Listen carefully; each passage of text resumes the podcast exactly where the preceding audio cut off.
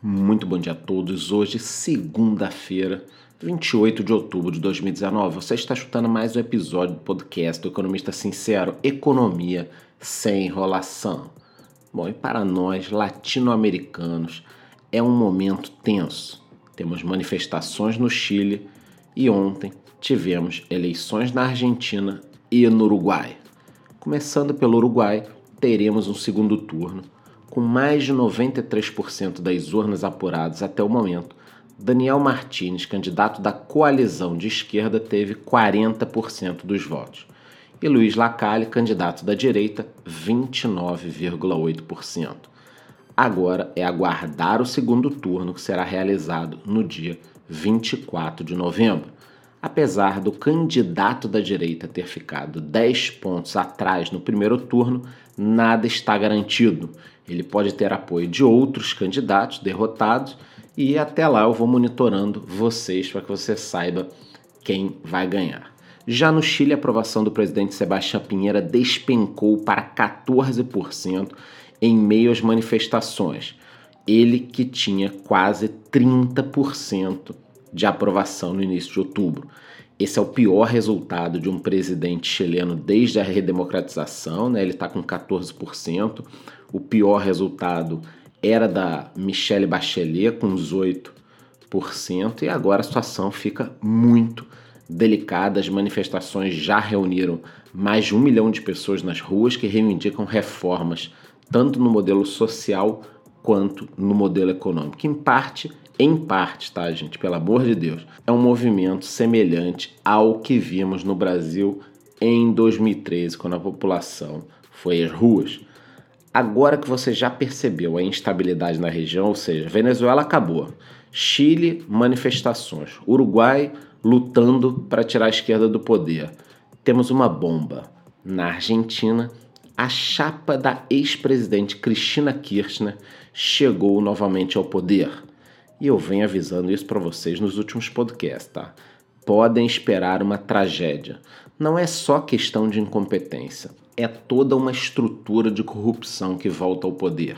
Imagine aqui no Brasil se a Dilma fosse eleita novamente e com ela voltasse aquele ministério cheio de criminosos, a indicasse gente para Petrobras, gente para os Correios, aquela balbúrdia, como era antes, a corrupção corria solto. É isso que vai acontecer na Argentina para quem não sabe, a Cristina Kirchner tem mais de uma dezena de processos de corrupção nas costas, além de estar envolvida diretamente na morte do promotor Alberto Nisman, que estava investigando o recebimento de dinheiro da Argentina durante o governo dela por parte do Irã. A situação é trágica para a Argentina. Vamos aguardar as medidas anunciadas pelo novo presidente.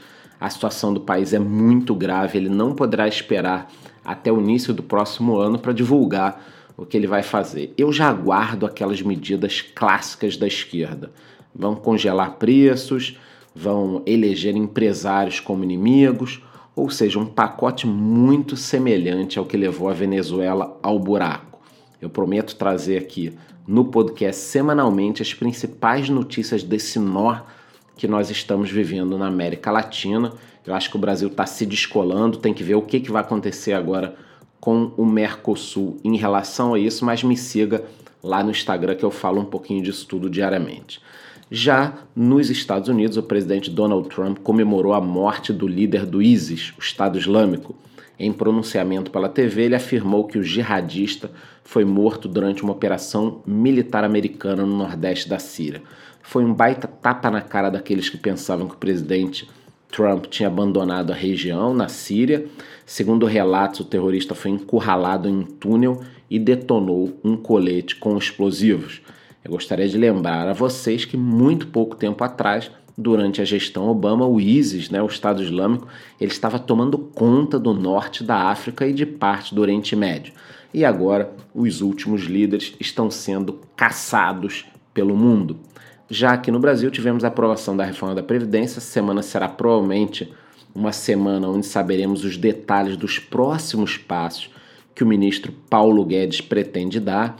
Já sabemos que teremos o anúncio de uma privatização em série de estatais, tá? A gente deve ter uma lista aí nos próximos dias, talvez até nessa semana, de privatizações que ocorrerão nos próximos meses.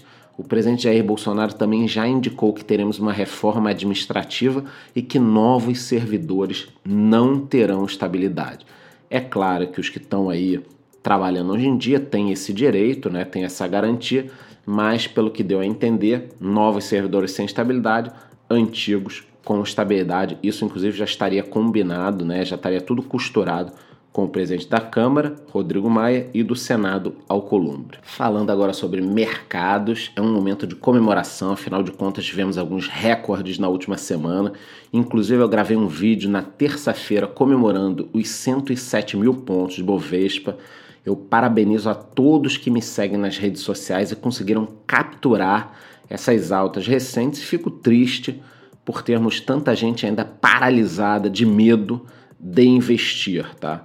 Alguns destaques positivos foram para a Vale do Rio Doce, que viu as suas ações se valorizarem quase 4% na última sexta-feira, refletindo o ótimo resultado do último trimestre da empresa. Foram 1,65 bilhão de dólares de lucro líquido no terceiro trimestre. Outra empresa que divulgou bons números foi a Fleury, que encerrou o terceiro trimestre com lucro de quase 95 milhões, é 4,9% melhor em relação ao último ano. Eu tenho ações da Fleury, acredito um potencial e não preciso falar para vocês de que estamos envelhecendo. E também teremos nos próximos anos uma migração do sistema público para o privado, caso a economia melhore um pouco.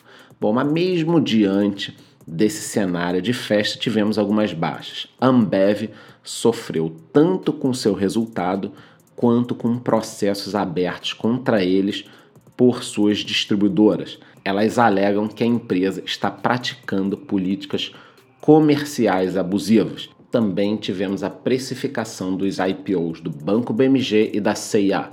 A captação foi de 3,2 bilhões de reais no total. Eu sinceramente espero que em 2020 seja o ano de novas empresas na bolsa. Estamos precisando, tem muito pouca empresa na bolsa. Eu acho que isso é uma coisa complicada, né?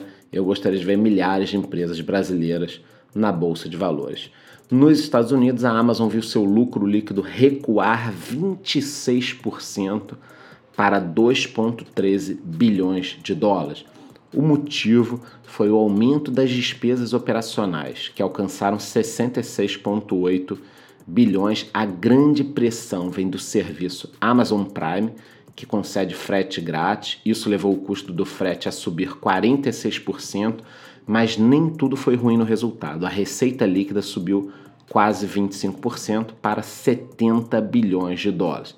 Resumindo, o que está acontecendo? A Amazon está queimando a sua margem para ganhar mercado não é nenhuma novidade, eles adoram fazer isso por lá.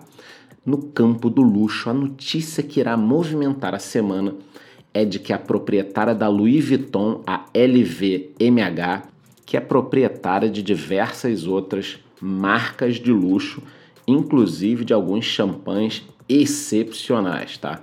Então, a LVMH fez uma oferta de compra pela joalheria americana Tiffany's como forma de ampliar sua participação nos Estados Unidos. Nenhuma das empresas quis comentar a notícia, mas o valor pode superar os 10 bilhões de dólares.